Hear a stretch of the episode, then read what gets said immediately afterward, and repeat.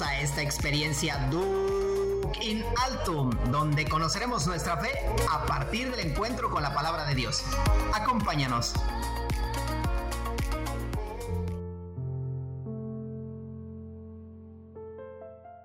Lección Divina, domingo cuarto de Cuaresma. Señor, danos siempre de ese pan. Bienvenidos a esta sección de Lección Divina de tu programa favorito Duke in Altum. Dispongamos nuestra mente y corazón para alimentarnos de la palabra de Dios. Comencemos. Como momento preparativo y previo a la lección divina, nos vamos a disponer y nos vamos a poner en presencia del Señor diciendo en el nombre del Padre, del Hijo y del Espíritu Santo. También vamos a hacer la invocación al Espíritu Santo diciendo esta oración. Ven Espíritu Santo, llena los corazones de tus fieles y enciende en ellos el fuego de tu amor. Envía, Señor, tu Espíritu, y todo será creado, y se renovará la faz de la tierra. Oh Espíritu Santo, fuente de luz, ilumínanos y santifícanos. Oh Dios, que has iluminado los corazones de tus hijos con la luz del Espíritu Santo, haznos dóciles a tu Espíritu, para gustar siempre del bien y gozar de sus divinos consuelos. Por Jesucristo nuestro Señor. Amén.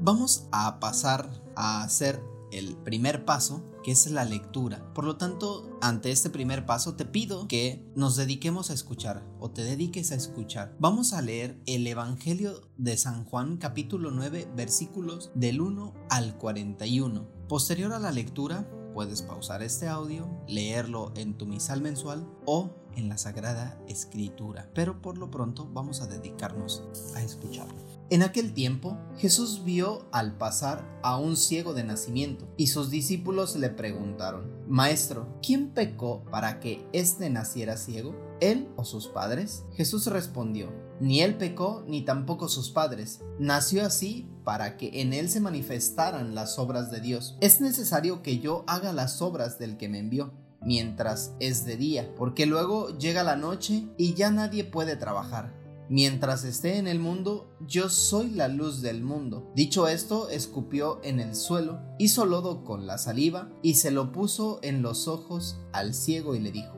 Ve a lavarte en la piscina de Siloé, que significa enviado. Él fue, se lavó y volvió con vista. Entonces los vecinos y los que lo habían visto antes pidiendo limosna preguntaban, ¿no es este el que se sentaba a pedir limosna? Unos decían, es el mismo. Otros, no es él, sino que se le parece. Pero él decía, yo soy, y le preguntaban, entonces, ¿cómo se te abrieron los ojos? Él le respondió, el hombre que se llama Jesús hizo lodo y me lo puso en los ojos y me dijo, ve a Siloé y lávate. Entonces fui, me lavé y comencé a ver. Le preguntaron, ¿en dónde está él? Les contestó, no lo sé.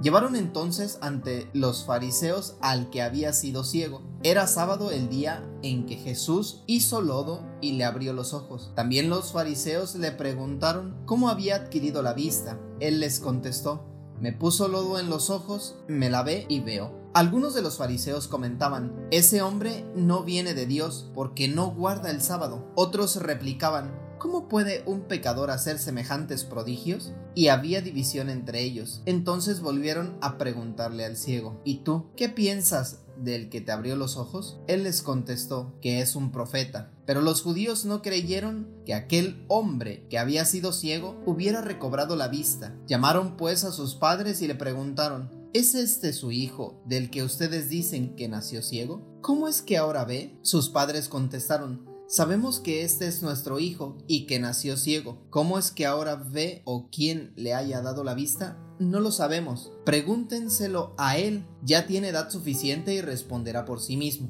Los padres del que había sido ciego dijeron esto por miedo a los judíos, porque estos ya habían convenido en expulsar de la sinagoga a quien reconociera a Jesús como el Mesías. Por eso sus padres dijeron, ya tiene edad, pregúntenle a él.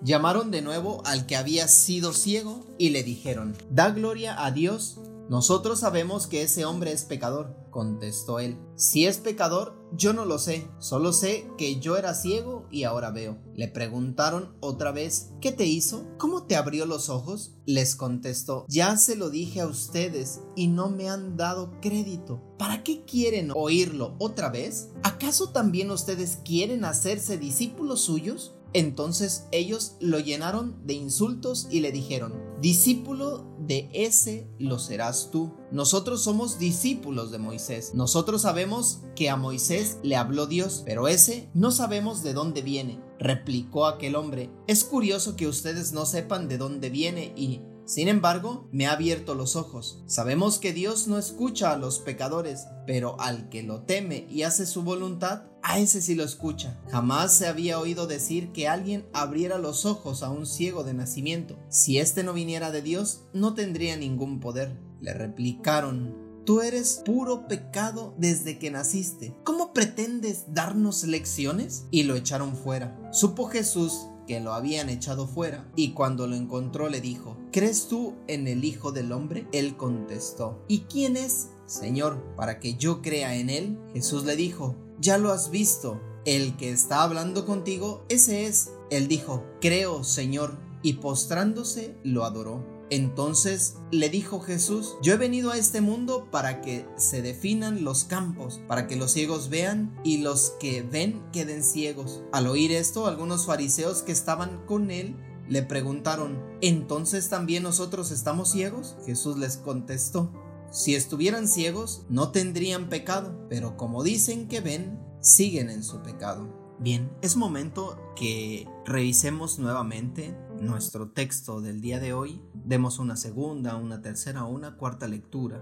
Busquemos dónde se encuentra Jesús, los personajes que eh, lo acompañan, qué acciones realiza, si se repite alguna palabra y rescatar, porque a partir de ahí Dios puede comenzarnos a hablar. Después de que hayas hecho esto, vamos a continuar con el segundo paso, que será la meditación. Por lo cual te voy a proponer la siguiente reflexión eh, tomada de un comentario bíblico del Evangelio de San Juan. Lo que destaca Juan en este texto no es solo la recuperación de la vista, sino el otorgar la visión y la luz a quienes antes nunca las habían poseído. Y esta luz es un don gratuito de Dios e inicia con la figura de un ciego que recupera la vista, signo de la luz y finaliza en el versículo 41 con los fariseos que se han vuelto espiritualmente ciegos. Realmente una contraposición. El evangelista narra el milagro con brevedad, pues lo que más le interesa son las preguntas que se formulan. A cada una de ellas el ciego responde con afirmaciones que revelan un conocimiento cada vez más profundo de la identidad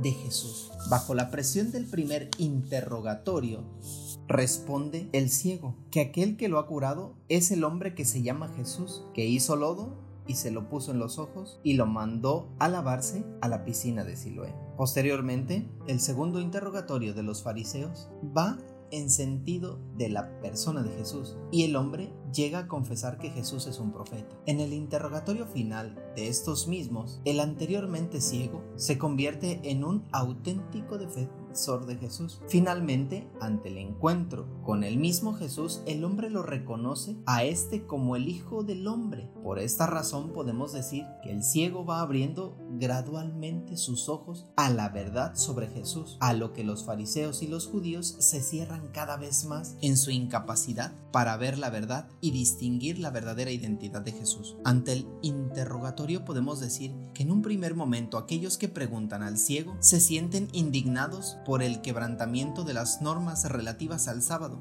y por eso no creen en la acción de Jesús. En el segundo interrogatorio domina la escena por los judíos que se muestran hostiles y dudan hasta del hecho del mismo milagro y a través de los padres de aquel hombre tratan de demostrar que éste nunca estuvo ciego. En el interrogatorio final desaparece ya todo interés por conocer la verdad. Tratan de coger al hombre en un repetir los detalles del milagro y a pesar de todo lo que él les diga sobre este hecho, ellos lo negarán y no aceptarán el origen celeste de Jesús. Por lo tanto, son declarados culpables por el Hijo de Dios al finalizar este relato. Por lo tanto, mientras una persona humilde, en este caso el ciego, se abre a los ojos de Dios, las personas que están cerca del templo y con una identidad religiosa cierran su vista al Hijo de Dios. En otra línea, según la reflexión de San Agustín, nos dice que el ciego es el género humano y esta ceguera cayó en el primer hombre por el pecado del cual todos traemos el origen, no solo de la muerte, sino también de la iniquidad. Y la única forma de curar su ceguera o nuestra ceguera es a partir del envío a la piscina de Siloé. Y esto quiere decir que nos tenemos que lavar los ojos en aquella piscina, es decir, en aquella piscina que es reconocida como el mismo Jesucristo, porque esta piscina lleva el nombre del enviado y viendo la identidad de Jesús, este es el enviado del Padre. Por lo tanto, nosotros para poder recibir el bautismo, primero tenemos que abrirnos a la fe, escuchar a Jesucristo, para después, ya abiertos los ojos, tener la visión, poder contemplar luz, podamos con esa misma fe ser lavados a través del bautismo. Esto es un comentario de Raymond Brown especialista en San Juan, y el cual nos puede ayudar para encontrarnos y entender cada vez más este texto y qué nos dice Dios a partir de esto. Por lo tanto, bueno, te dejo estas preguntas para que las puedas meditar. ¿Cómo es mi relación con Jesús? ¿Quiénes me limitan al encuentro del Maestro? Medítalas, contéstalas, llévalas a lo más profundo de tu corazón. Ya cuando las hayas contestado, podemos pasar al siguiente momento, que es la oración. A través de ella respondemos al Señor que nos habla por medio de su palabra. Dios ya nos ha hablado, ahora nos toca a nosotros responderle. ¿Y ahora qué me hace decir? Tú puedes tener tu oración personal, puede ser escrita, mental, de manera espontánea. Yo te propongo que hagamos la siguiente oración. Señor Jesús, la historia de este ciego curado proyecta luz sobre nuestro camino de fe en las profundidades del corazón humano, con sobre todos los obstáculos que encontramos en la vida diaria y sobre las luchas contra el poder de las tinieblas. Nosotros somos al mismo tiempo luz y tinieblas. Llevamos en nosotros el poder de cegarnos, de crear falsas evidencias, de fabricarnos o de ser poco razonables para no ver. Sabemos que las luces son exigentes, que nos obligan a romper con nuestras viejas costumbres, que nos alejan de las oscuridades, que con frecuencia nos envuelve, pero nos ayuda a recuperarnos y a vivir esa experiencia y ese entusiasmo del encuentro contigo. Señor, danos el coraje de optar siempre por la luz, de enamorarnos de ti, de estar contigo, aunque nos cueste la cruz. Vamos a pasar al último momento, que será la contemplación, y tratar de ver cómo Dios ve mi realidad. En este caso, yo te invito a que repitamos constantemente las siguientes palabras. Creo, Señor, creo, Señor, creo, Señor y hagamos vida estas palabras que decimos. Creer en Dios, creer en el Señor, creer en Jesucristo. Y todo aquel que cree trata de llevarlo a la vida. Por lo tanto, vamos a finalizar nuestra lección divina haciendo un compromiso. Aquel que cree lo vive. Por lo tanto, ¿cómo queremos vivir esta siguiente semana a partir del encuentro con la palabra de Dios? ¿A qué me estoy comprometiendo? Te pido que hagamos un compromiso breve, sencillo y concreto y que podamos vivirlo durante toda esta semana para encontrarnos la próxima semana con el nuevo Evangelio que nos dejará una nueva tarea. Muy bien, hemos llegado al final de nuestra lección divina, por lo tanto decimos gloria al Padre y al Hijo y al Espíritu Santo, como era en el principio, ahora y siempre, por los siglos de los siglos. Amén. Gracias por habernos acompañado. Te pedimos que si este contenido ha sido de tu ayuda, puedas compartírselo a alguien más a quien le pueda servir. Nos despedimos de ti diciendo Laudetur Jesus Christus, alabado sea Jesucristo. Chao.